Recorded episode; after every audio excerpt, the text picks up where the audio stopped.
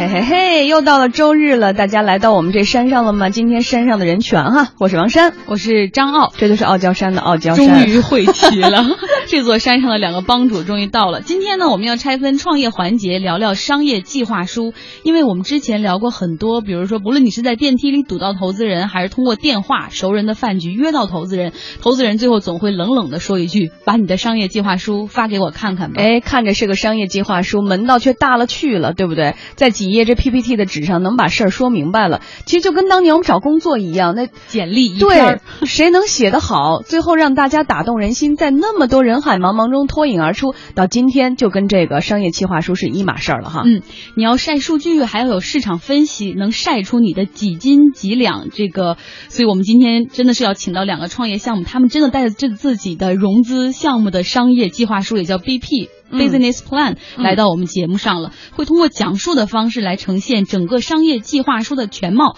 另外呢，我们还请到了投资人进行现场点评。对，说实话，对我和张奥看完之后就觉得那 PPT 哈，当然有写的挺好，对，也有写的更好的。然后呢，我们发现这个专业投资人看完之后呢，竟然提出了那么那么多的意见。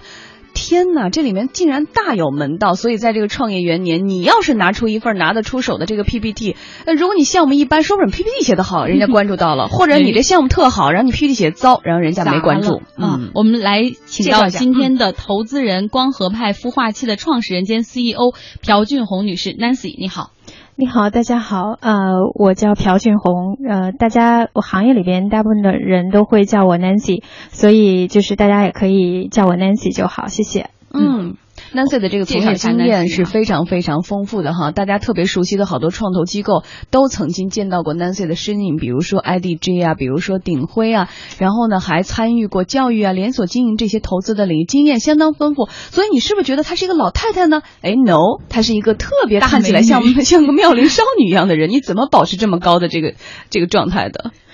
啊啊，首先感谢啊。呃，实际上年纪不小了啊，那个，但是呢，因为做投资其实也是跟创业一样非常辛苦的一件事情，所以呢，我们必须要每天给自己打鸡血，呃，保持良好的精神状态，然后看到创业者的时候都能，嗯，表现出很积极的一个状态和亢奋的状态，否则的话，创业者就会觉得很失落，所以我们也要。不断的去修炼自己吧。哎，我觉得是老看到好的项目，眼前一发亮，就嘚儿一下，然后就这鸡血冲头，然后就老能保持那种红润的那种。可能百分之九十九都是挺糟的商业计划书吧。啊，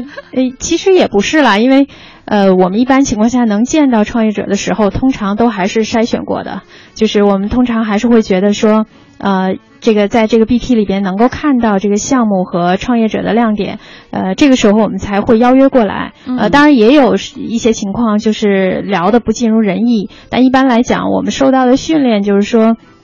啊，首先一定要尊重创业者，因为每个创业者其实都很不容易。呃，他能见到你，呃，非常希望能够在这个交流的过程当中有所收获。呃，当然更希望是能够得到你的青睐。所以这种情况下，我们通常还是不愿意去用一个比较呃低迷的状态去给投给创业者一些负面的反馈。嗯。呃，基本上还是会，即便是挑战他，也是一些积极的建议吧。所以呃，就是这种情况下，我们各自都还是会有收获。对，今天呢。Nancy 也是穿了一个看起来特别鲜红鲜红的衣服哈，对，就是一个精神状态很好的样子。然后呢，今天我们也真的是筛选了两个不错的创业项目，对我们打破了之前一直是 O to O 的这么一个局面。今天这两个项目不会是送菜送饭了，今天还蛮有创新的。呃，两个项目分别是袋鼠家家长助手，然后他的创始人是肖格林肖总，然后另外呢还有一个叫团建拿拿，主要是专针对于 team building 团建这方面的一个呃创业。创始人是王家俊，我们呢会给每一个创业者都有一个面对面一对一 Nancy 的机会，每个人有十五分钟。那当然了，Nancy 您可以随时打断、随时插话点评，甚至提问，觉得有些地方他们写的不清楚，或者是当时就说这块不好要去掉或者要加什么，然后说这句好，我要投。对，所以呢，听众朋友也有这权利哈，您听的时候呢也来我们山上做客，我们还有礼品奖品送给大家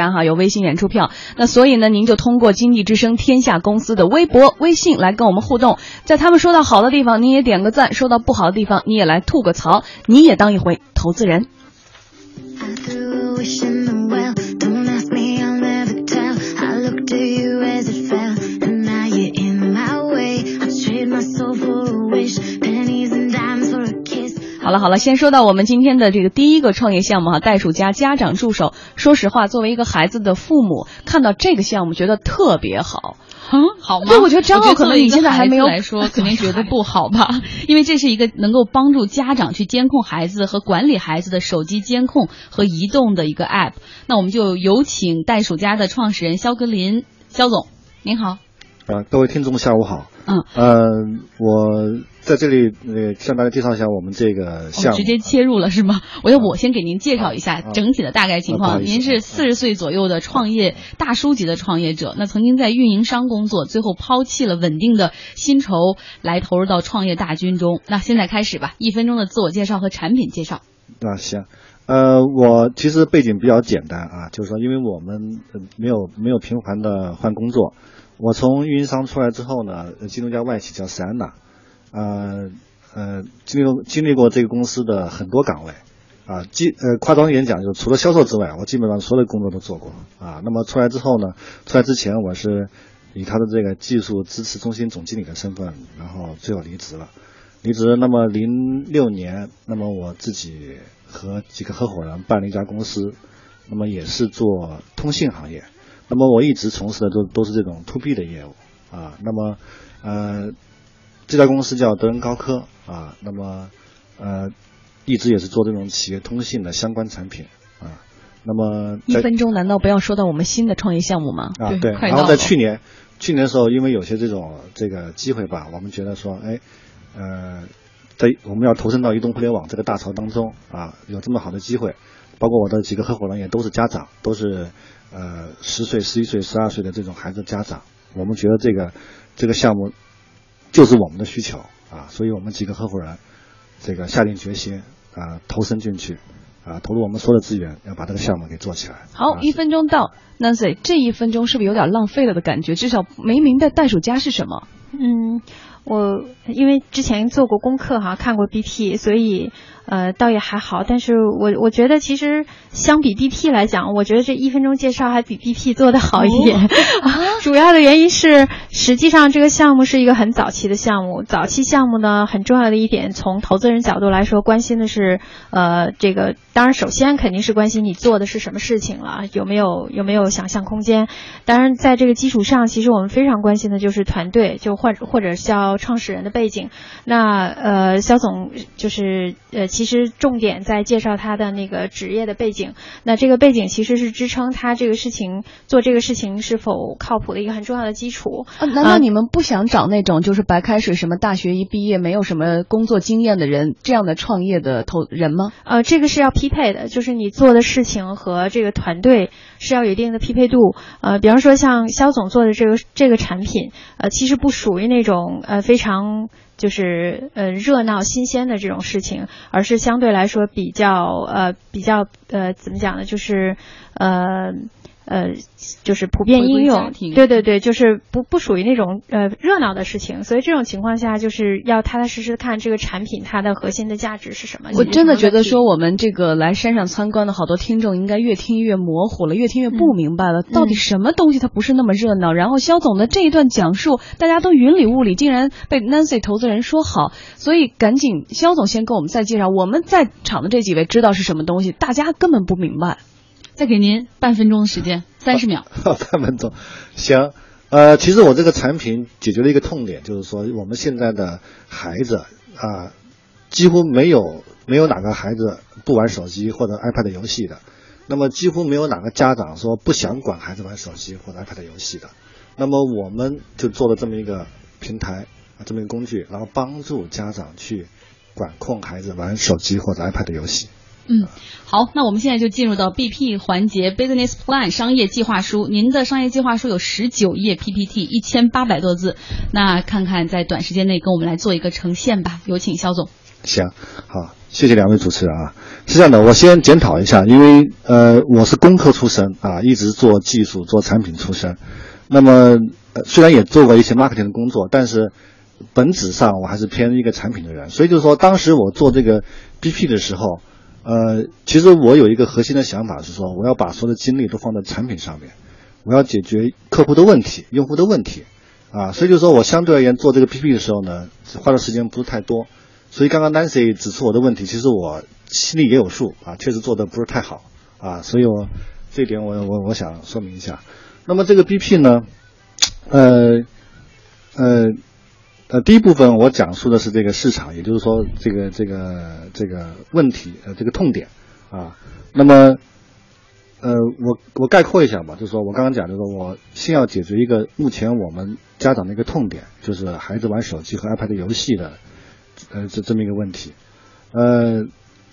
孩子他是没有自控能力的啊，就是说，如果你把手机或者 iPad 给他玩，他可以放开玩，玩到没电为止。特别像现在放暑假，是吧？因为我们现在有家长群放暑假，很多家长就在里面讲，就是说他就是玩的没没有没有电。我该怎么办？啊，对。那么，呃，其实这个这这个问题，其实我觉得，但凡是有孩子的这种父母，其实他都会有这种感触啊。我觉得。这个不用去去去详聊这个市场。那么，所以说我们做了一款这个手机应用，叫做袋鼠家，我们才解决这个问题。我们这个应用呢，需要分别在家长的手机和孩子的手机或者 iPad 上装上，分别装上这个父母端和孩子端。那么，我们就可以去控制孩子的这个手机或者 iPad 上的各各项应用。呃，我举个简单例子，我们可以。设置孩子的这个单个或者是所有的游戏啊，比如说我周一到周四我不让玩，周五、周六、周日我可以让他玩半个小时啊，或者是说我可以设置微信啊，全天我可以让他玩两小时啊，到十一点钟之后就不让玩了啊，这是呃我们这个产品的这个功能。那么我要说明一点的就是说，我们现在做这个事情啊，不但是国内。我们唯一，我们是唯一家一家能做的，呃，特别是我们马上要发布的这个，就是这个控制孩子的 iPad 和 iPhone 这个这个这个版本，是全球也没有第二家啊，嗯，应该讲我们是全球唯一一家能做的。嗯，好了，我觉得听到这儿，大家可能明白是怎么回事了。但是这具体怎么操作，可能还不明白。所以拿起你的手机，如果你现在要下一个 A P P 叫做袋鼠家，你可能马上明白了。简单来讲，好像就是说，父母装一个，孩子装一个，可以互相监督。然后我说你什么时候玩，父母监督孩子啊。现在孩子不能互相，不能不能监。我觉得孩子监督父母也挺重要的。现在净是我老公玩，我孩子倒不玩，孩子太小了。对，所以 Nancy 你是听明白了？对，我听明白了。就是这里边其实关心两个重要的问题。第一个问题就是呃孩子。的心理问题，呃，因为在这个 BP 里边，呃，提到的这个年龄段是覆盖到呃幼儿到呃高中这个人群，但我自己觉得这里边最大的一个挑战就是孩子为什么要接受被监管，呃，尤其是到了他有自主能力的这个时候，呃，比方说。呃，我们都知道，就是现在的学生基本上小学五年级以后，初中、高中就不用说了，他的自主意识是非常强的。所以这里边最困难的事情是说，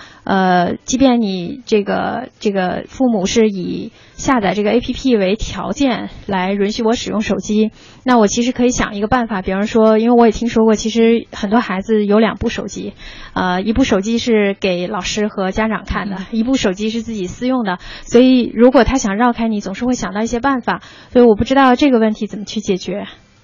啊，是这样的啊。那么呃，我举个例子吧，就是说我们是一个真实的例子啊，就是说，呃，我们有一个一个一个这个家长给他孩子装了之后呢，他的孩子呃会用各种的方法去试图卸载这个应用，然后去杀死或者卸载。那么这个家长后来跟孩子沟通啊，说，哎，如果你要再卸载的话。我给你换个功能机，换个家老人老人机，啊，那么这个这个，因为我我刚我前面讲过，就是说孩子他没有自我管控的能力，那么其实我们家长一个很重要的责任是帮助孩子长大，帮助孩子健康的成长。那么孩子有时候他自己可能不太清楚自己要什么东西，那么我们这些家长呢是有这个义务去。去帮助他养成一些良好的这种习惯。肖总，打断您一下哈，我不知道您的小孩是多大年纪？十岁。多少？十岁。十岁是吗？啊，十岁。OK，那还好，就是因为我经常听说有一些学学生，比如说到了初中啊、高中啊，他逆反心理特别强，所以这个问题呢，从家长的角度来说是没有问题的，但是从孩子的角度，他不一定理解。他如果不能充分理解的情况下，很有可能他会触发他的逆反心理，跟家长进入到冷战呐，甚至就是拒绝沟通啊这样的一个状态。那这种情况下，反而你这种强制监管的这种这种方式，有可能是导致是这个呃亲子之间的关系出现非常大的裂痕。所以我不知道这个这个因素您有没有考虑过，或者怎么样去避免？有时候我们看问题可能要换个角度考看问题啊，就是我再举个例子，这个例子是一个也是我们的一个用户，她是上海的一个高二的女生，她可能过完暑假就高三了，那么她的问题是她。呃，玩微信会玩得很晚，玩到大概一两点钟。他成绩是不错的啊，他本身在班上在前五名，而且他自己是想考复旦大学，而且他的学习成绩是能够考上复旦大学的。那么之前呢，呃，母亲和孩子沟通，希望他不要玩微信玩的那么晚了啊，因为你高三一年马上要高考了。那么其实孩子心里清楚，但是呢，因为他长大了，他已经到了青春期，所以他不愿意跟父母沟通。所以妈妈跟他沟通这个事情没有效果，他嫌妈妈很唠叨，那么妈妈叫爸爸去去沟通这个事情。爸爸说：“我跟女儿聊天讲话都讲的很少啊。”所以呢，通过袋鼠家来沟通吗？所以他爸爸找了袋鼠家。让孩子装傻。Nancy，你觉不觉得？我相信你见过很多投资人了。其实说实话，看这个肖总这段 PPT 的时候，我觉得这东西真的挺好的。我觉得将来等到我的孩子长大需要用手机或 iPad 的时候，或者说他们的这个袋鼠家的手环的时候，我会下载一个。但是听完了肖总这段讲解之后，我觉得你刚才说 PPT 写的不好，讲解还不如 PPT 好呢。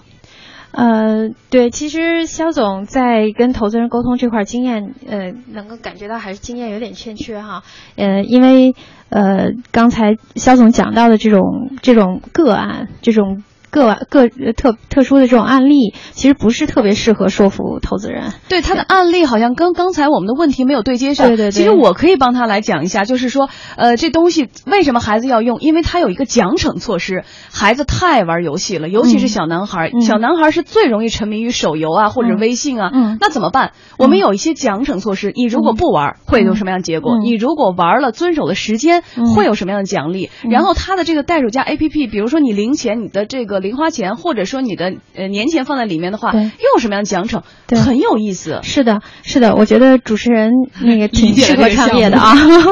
呃，我是觉得就是刚才讲的，呃，是一个很好的点，就是说，呃，其实回答投资人这类的问题有两种方式，一种方式你可以告诉投资人，我做过非常系统的调研，覆盖了什么年龄段的人群，然后怎样去实施这样的调研来产生我的这个结论。呃，还有一种呢，就是说，呃，Nancy 你。提的是其中一个角度的心理，但还有另外一个心理，其实孩子需要激励、鼓励等等。然后这种情况下，你说我在产品设计上，呃，植入了这样的元素，让孩子更喜欢这样的应用，呃，那如果从从这个角度回答，其实可能。比较简单，而且直接就能够呃影响到投资人。但是 Nancy，你刚问的好多问题涉及到什么心理层面什么，这些要在 PPT 上他们的商业计划书上体现吗？呃，我我会倾向于建议有所体现吧。当然，你肯定要表达的比较简洁一些。主要的原因是因为实际上你这个产品是针对呃一个特定的人群的特定的需求，所以你必须要既考虑到他的需要，也要考虑到他。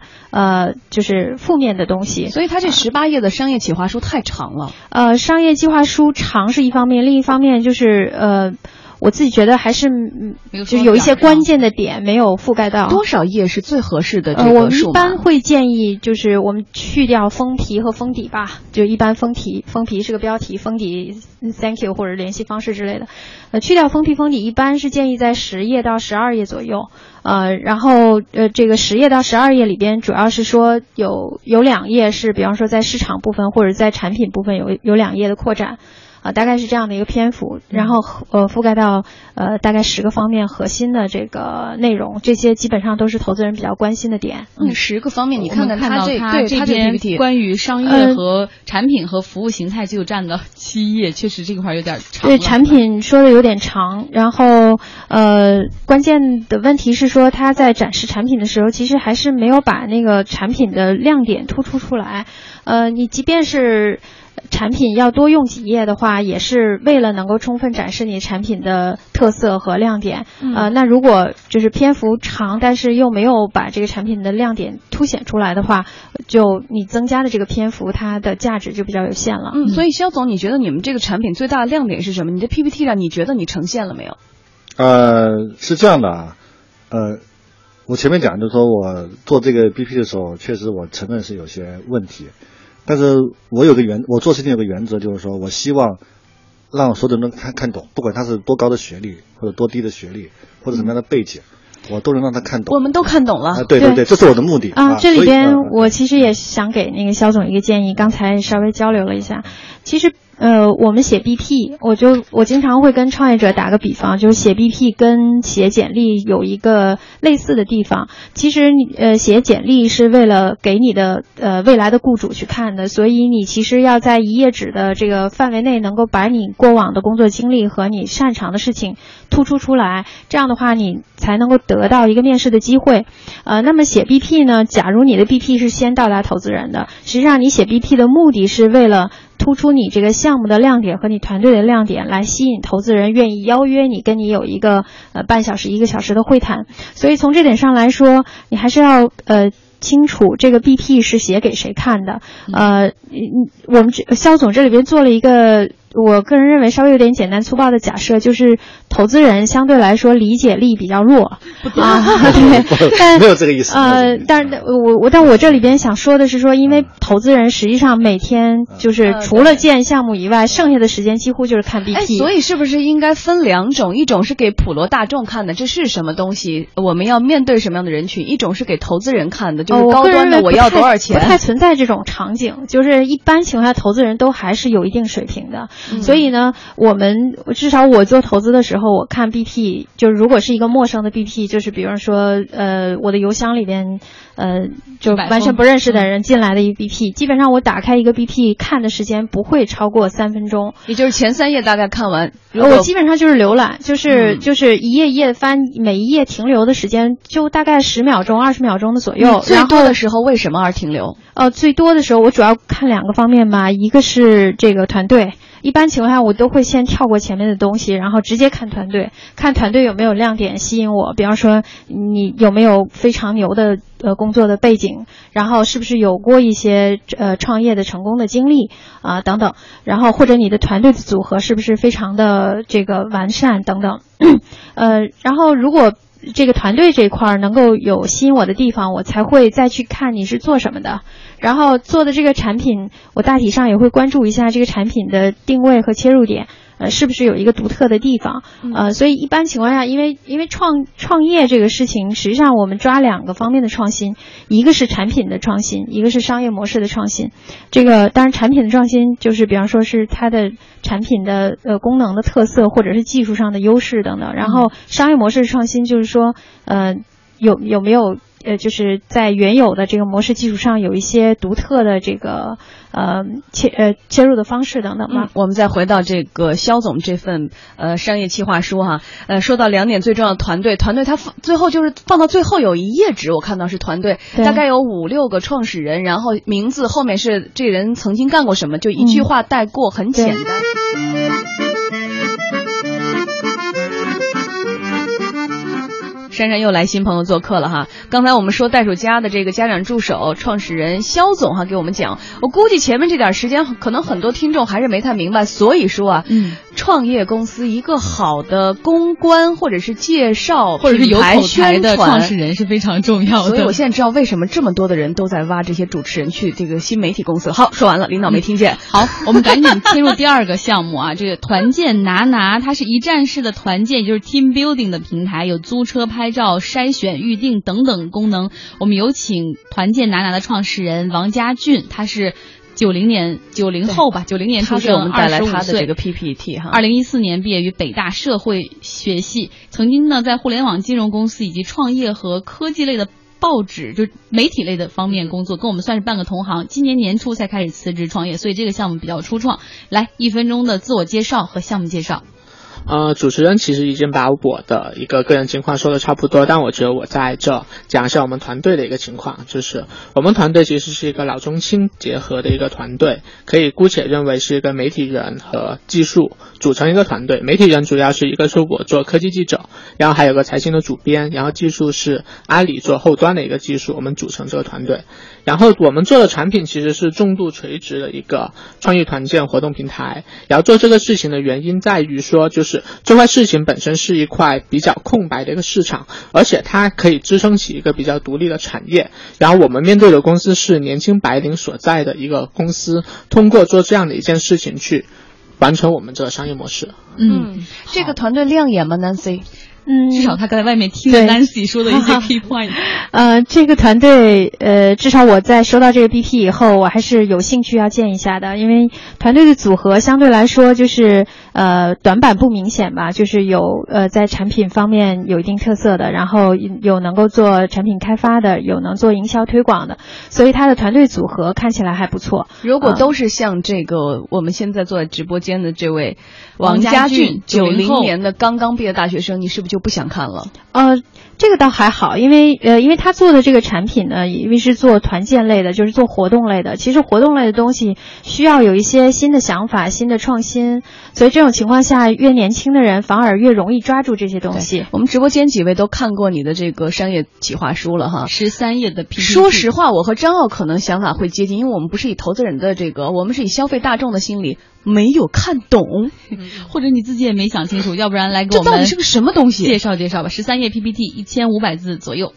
哦，好，然后哦，我先从我我大概的逻辑其实是一个起点，一个终点，一个切入点。起点在于说我们为什么要做这件事情，以及这件事情是什么。就是做这件事情，团建这件事情其实有四个驱动力。第一个是一个消费升级的一个驱动力，因为年轻群体，我们发现越来越追求这种高品质的生活，而这种会从个人的生活向工作的延伸。而现在其实我们处于一个卖方的市场，人才处于卖方的市场，八零后、九零后成为公司的一个主导人，所以。从这个角度来说，从公司的角度来说，以年轻白领为。主要群体的这种公司，它会逐渐有这种团建的需求，而这个需求越来越大，这是第一个。第二个驱动力在于产业链的一个缺口。现在团建产业其实做的不是很好，我们能看着大部分团建其实是有些周边游呀、旅游啊，或者其他一些简单的 KTV 吃饭之类的这样一个团建活动。然后这个没做好的原因其实是多重的，一方面是因为传统的这些团建公司，它其实在创意策划或者各方面，它其实多少有点缺失。这一方面是从业人员决定，另外一方面就是说，就是这种新的创意或者道具，它其实非常昂贵，更新换代非常缓慢。当然，我们现在也已经看着一些更有创意的团建公司起来，但是绝大部分百分之八十左右还是传统类型的团建公司。所以这是第二点，产业链的一个缺口。第三个是从资本层面来说，是一个资本层面的布局，尤其是进入二零一五年之后，企业服务开始火爆。其实这个从二零一三年已经能看出趋势。从 Google Venture 的一个数据来说，就是二零一三年企业投资百分之十一，到二零一四年百分之二十四，到了中国这边，其实一五年就是 Nancy 可能会更熟悉，就是企业服务非常的火爆，而重度垂直的模式逐渐得到认可，所以这个模式从整个资本层面来说，它处于一个行业布局的一个阶段，包括从之后的退出也好，行业整合也好，现在去做这种企业服务的团建类也是比较好的选择。第四个是一个被低估的市场，由于之前这块服务它做的并没有如此之好。所以我们之前做一个调查，发现就是创业公司或者说这种以年轻群白领群体为主的公司，它采用第三方团建服务，这个渗透率不足百分之五。但我们觉得，就是这个其实能做到百分之二十。而当这个做起来，其实这也是，就这四个原因构成了说这是一个比较好的进入实际。嗯，呃，这里边想问个问题啊，就是因为其实呃，如果你越是说这个市场现在渗透的不好，呃，渗透率比较低的话，其实大家越呃关心这个市场在你们看来发生了什么变化？呃，所以刚才提到这个市场有多大呀，或者说是企业服务呃有越来越呃规模越大呀，这些问题呃在我们看来都不够聚焦，就是其实还是具体要映射到你这个商业模式本身，呃，究竟团建这个市场有多大？就我们在行业里面经常有一个英文词叫 addressable market，很多投资人都会提到。这个 addressable market 的意思就是说，呃，你这个你要做的这个事情落到你的这个细分领域里边到底是多大的一块蛋糕，必须要把这个事情想清楚，否则的话呢，你会把自己绕进去，以为是个非常大的市场，但真正一个呃一个公司，我理解你这个生意买单的人应该是公司嘛，对吧？不是个人，所以那公司在这块究竟预算有什么样的变化？比方说原来公司是不是有团建的预算？现在这个团建的预算是不是倍数的增长了？然后是不是一个普遍的一个行为？好多问题做调查。嗯嗯嗯。啊，然后这个其实我们有个很比较初步的一个调查，就是我们去看了这种统人人的这种统计数字，这种年轻白领群体的人数规模大概是一亿左右，然后我们预测的这种团建服服务的覆盖率能达到百分之二十，平均每个人消费四次，然后以及一个单价，以及第一名它大概占百分之四十左右的市场占有率。同时我们这样估算的话，就是它这个的市场收入规模大概一年是一百五十到一百七十亿左右的一个市场规模的一个空间。这是我们估算的。那明白。那如果是这样的话，我我觉得这就是给你的建议了，就是下次你在 BP 里边把这个数字最好能特别直接的能够写进去，呃。至少证明你们做了这个行业市场有多大的一个功课，嗯，对，好好的好的，就是其实他们调查挺充分的，但是在 BP 里没有体现。我看到他的 BP 啊，跟刚才我们说袋鼠家那个特别不一样，袋鼠家那个真的是密密麻麻都是字，都是感觉那种童叟无欺写的好清楚。这个市场真的小例子，谁谁谁的爸爸妈妈发现他在玩手机，但是没办法，什么都有。他这个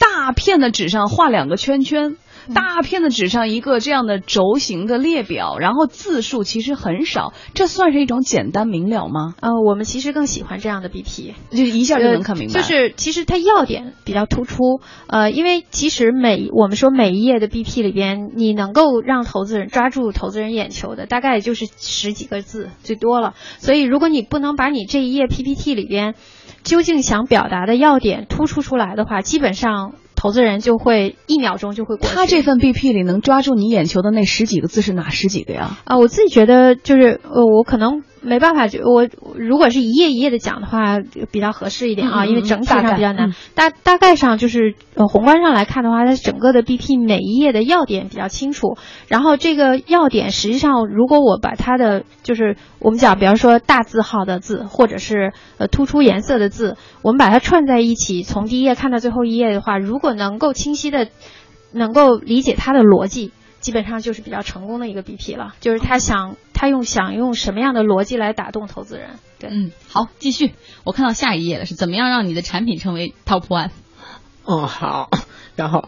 啊，这不过我这里想先说，就是我们到底这个产品是怎样？就是刚才核心逻辑是起点、终点和切入点。那么我认认为我们这个终点它一定是重度垂直，就是给企业一个一站式的服务。因为企业去做这种团建服务，它是这样一个流程，就是一般是行政或者 HR 去落实，但是有个 key person，他就最终去决定，但是 key person 不会把这个事情做太多的这种筛选。然后，所以要有一个非常好的一种渠道，就是让这种行政它能够把这个传达给 key person，同时它那个整个决定过程非常简单。然后，但是现在的团建非常的团建。服务非常的复杂，他要去搜索，要去筛选，要去预定，而且付款的时候经常的私人账户，发票其实也经常也不靠谱，然后掉链子也没有人负责，所以我们觉得这个要成为一个行业的领军者，同时它要构建起这个壁垒，它一定是重度垂直的一种服务，这是我们认为说我们这个的终点，而在这个终点放在这，然后说我们如何成为这种。就是 top one 这样的一个公司。首先，我觉得我们首先一定是服务于年轻群体的，就是尤其是年轻白领的一个群体。年轻白领的群体加上我们中度垂直这种模式，它是这两个核心的一个支柱。然后具体怎么做的话，就是一个如何切入的一个问题。对，这里其实想插一句，就是你说了半天，其实我们还是没有听懂。对，就是刚才主持人讲，就是说你的 BP 没有呃没有看懂，其实我也没有看懂，就是真的，我都不敢讲。核心没有看懂的原因是因为不知道你具体做什么。而你说的更多的是模式的东西，但是具体做什么事情让人没有办法想象出来。是不是就是相当于给企业什么安排组织个那种年会或者年冬年终的活动什么的？大家跑去。我理解他没有那么复杂，但是他没有说出来。对，我我可以先说，就是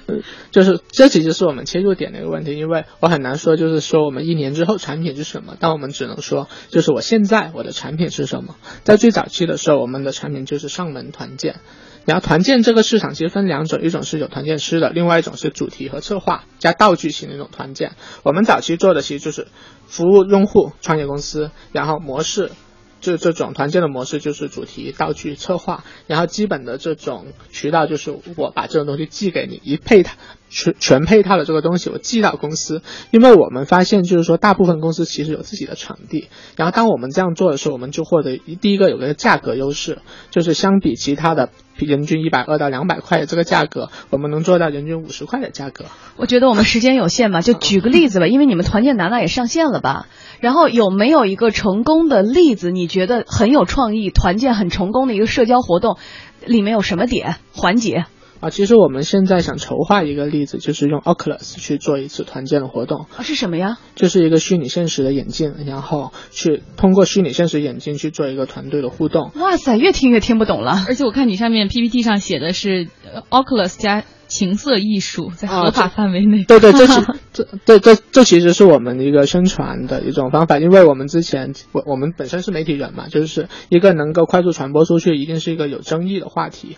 但是这个有争议的话题在一个可适度的范围之内，然后我们其实也在找这样的话题，其中一个就是因为这个已经有成熟的产品，从国外引进过来就可以。嗯，所以我的理解，其实你的产品有个迭代的过程，然后最开始的时候会用一些有创意的。新的团团建的玩法来吸引你的客户，然后逐渐的，一方面是在你的那个玩法上去拓展，另一方面就是在你产品上去做升级，对吧？对对，所以我觉得就在这点上，就是呃，创业者呃很多时候在写 BP 的时候没有办法把自己的那个想法清晰的表达出来，反而就是说的不是自己真正想表达的东西。这个刚才我们肖总一样也，对对对，你看我们有有位听众听得很明白，他也说到刚才肖总那个问题了。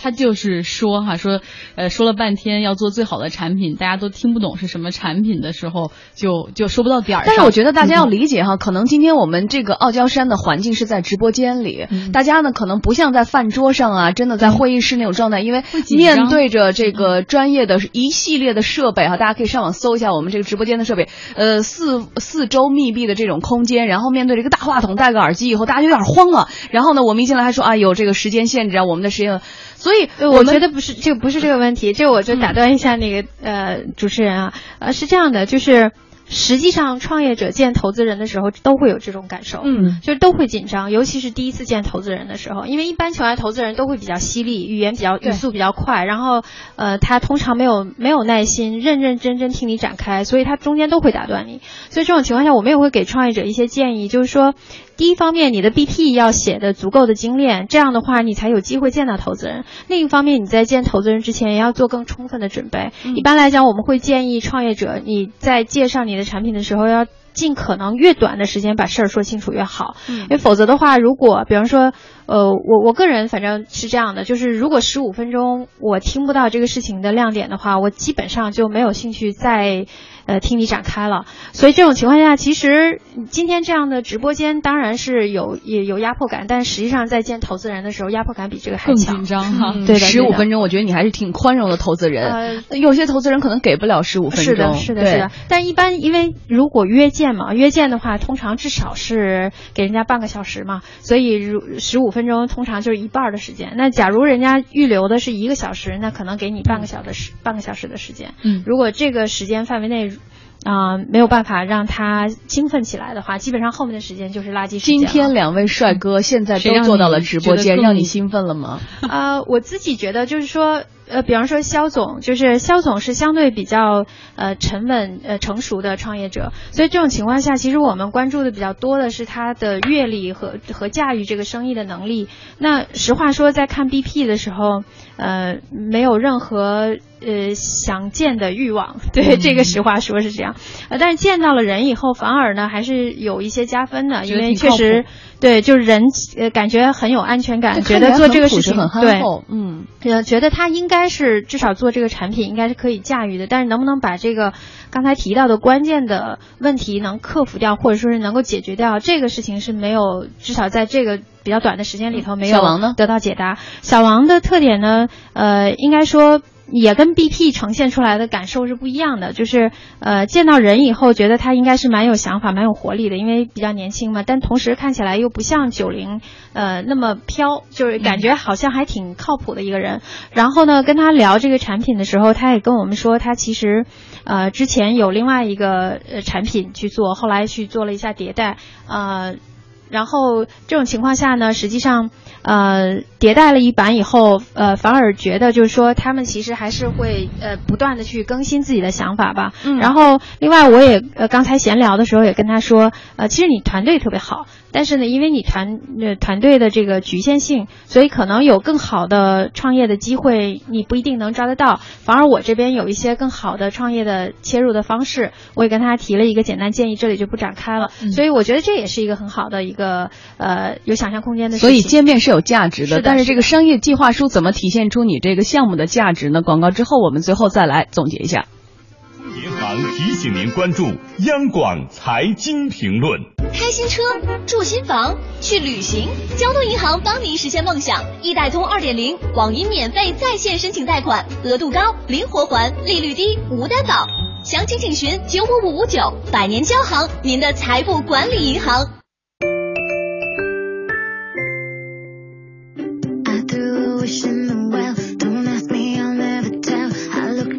傲娇山哈，来山上的时间总是短暂的。对呃，今天我们总结一下哈，这个商业计划书到底怎么做才能打动投资人的心呢？对，比如说第一个，我们是一定要 PPT 是最好吗？还是 Word 也可以？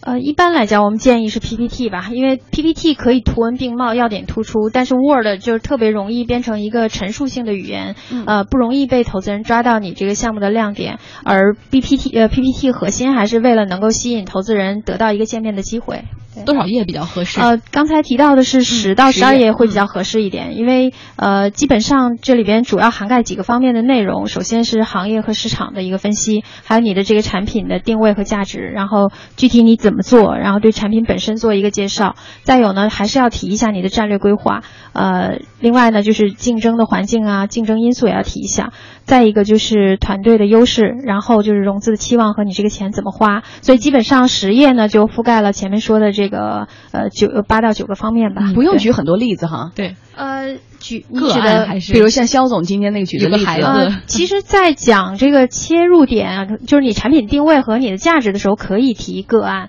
但是呢，呃，个案就是你举例的方式，最好是个案和你统计性的这种呃分析有一个结合。嗯，所以文字和图片的这个重要度是不是图片更显眼一些？呃呃，图片其实还是一个辅助的功能，主要还是文字吧。但是图片能够精确的诠释你那个呃想表达那个文字的观点，也是蛮重要的。嗯，那另外在风格上，您喜欢那种热血沸腾的，什么要做最牛的、最好的，还是喜欢柔情似水、文案高手那类的，还是喜欢数字比较多、表格比较多的，还是另外有一类喜欢叫板大佬的，就我一定是下一个马云之类的，呃呃，最后一种就是叫板大佬这种，我们觉得、呃、直接可以扔是吗 对，就基本上不太看呃看好这类的，因为会觉得呃创业者有点。头脑发热吧，呃，因为实际上颠覆是非常难的一件事情。你如果把一个小而美的事情能做做好，就已经很不容易了。呃，颠覆那个事情是，呃，不要一上来就想象我怎样去颠覆。你当然你未来有可能能做得到，但是呃，如果用这种方式来预期打动投资人还是比较难的。呃，我个人会比较喜欢在 P 呃 PPT 里边多一些数字。嗯呃，其实这些数字就是相对呃理性客观的一些依据。呃，如果你能够有更多多的理性客观的依据，说明你对这个市场的理解或者是把握，呃，相对更精确一些，或者是呃更呃更深刻一些吧。好，最后一点是最重要一点哈，其实要钱，对，就是为了要钱。我们看到每一个创业者，他们都把 BP 的最后一页设成融资的这个环节。对，那怎么要钱效果最好？我自己觉得就是。呃，这一页通常来讲，对于呃绝大部分创业者来说都做得不好。呃，我在之前也在一些活动里边分享过，就是最这一这一页其实蛮关键的。一个是你要说清楚你需要多少钱，花多长时间，但更重要的是你这个钱是怎样花掉的，按什么样的节奏去花，然后这个钱花的不同的阶段，你能够达到什么样的一个里程碑，或者你能够呈现出什么样的结果来，这个反而是更重要的信息。如果你只是告诉他我需要三百万、五百万，出让多少。股权比例，然后说花在人上事儿上怎么样花掉，但其实对于投资人来说是没有信息量的，嗯，所以我们会建议就是创业者在这一页呈现里边很重要的是你花钱的节奏和你要达到什么样的效果。肖总在外面听了二十分钟了，可能对刚才自己的表现也不是很满意哈，所以最后一点时间给你一句话吧，来总结一下，您还想对今天的投资人说一句什么，或者对大家说什么？呃，是这样的，就是说，呃，我们袋鼠家这个项目呢，是一个完全创新的产品，它在国外没有相同的这种模板，在国内也没有。那么，所以就是说，我们也是呃边摸索边学习边做。那么，我们的理想是，呃，建造这么一个平台，帮助我们的孩子养成一个良好的学习和生活习惯。啊，因为我们除了管控之外，其实我们还有这种奖励啊、积分的体系。嗯，而且我们的用户当中现在确实已经在用，包括我今天刚出门的时候，呃，在我们的这个家长群里面有一个家长就说非常感谢我们，因为他的孩子之前从来没有干过家务，但自从用了袋鼠家之后。开始喜欢上干这一句话有点长了，但是说的挺明确的了。其实我觉得你们那个特别大一个亮点，作为一个母亲，我看到封面上一个大人领着一个小朋友的手，是一个默默远走的背影，上面写了一个“让我们一起长大，陪你长大”。我这句话可能让很多的作为身为父母的人会往下看，我怎么样更好的、更有效率的、更有规划感、更科学的陪你长大。对，来吧，最后一句话，小王，团建拿拿。嗯，我嗯，就是聊天，反正我觉得可能会有一些不足之处吧，就是说。